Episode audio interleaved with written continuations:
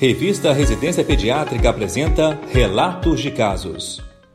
O relato de caso de hoje aborda a Síndrome de Grisel, uma subluxação rotatória não traumática do axis sobre atlas. É uma patologia rara, de etiologia indefinida e predominante em crianças. O diagnóstico tardio pode acarretar sequelas neurológicas e até morte súbita.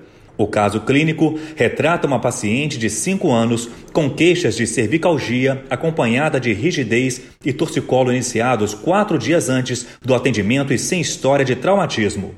Havia relato de amidalite bacteriana 15 dias antes do início dos sintomas, tratada com amoxicilina por 10 dias. A investigação diagnóstica incluiu a realização de tomografia computadorizada de coluna cervical, que evidenciou subluxação rotatória da primeira vértebra cervical sobre a segunda, com diagnóstico de síndrome de Grisel tipo 2. Iniciou tratamento conservador com colocação de colar cervical tipo Thomas e prescrição de anti-inflamatório.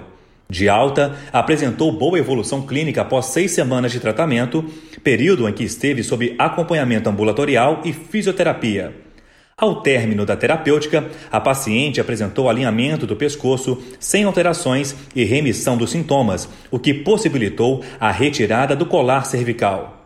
Um breve histórico sobre a síndrome de Grisel mostra que se trata de uma subluxação da articulação atlantoaxial sem relatos anteriores de traumatismo ou de doença óssea. Geralmente, ocorre após cirurgias de cabeça e pescoço ou de infecções de vias aéreas superiores. A taxa de incidência e etiologia da doença são desconhecidas. Acredita-se que a disseminação hematogênica dos êmbolos sépticos aos ligamentos atlantoaxiais causem o desalinhamento articular. Existem quatro tipos de subluxações atlantoaxiais. O diagnóstico é clínico radiológico e o tratamento conservador dura cerca de 6 a 12 semanas. Repouso, antibioticoterapia, miorrelaxantes, anti-inflamatórios, tração cervical e colar cervical oferecem um bom prognóstico. O texto completo do artigo pode ser acessado livremente no site da revista Residência Pediátrica. No campo de busca, digite Grisel.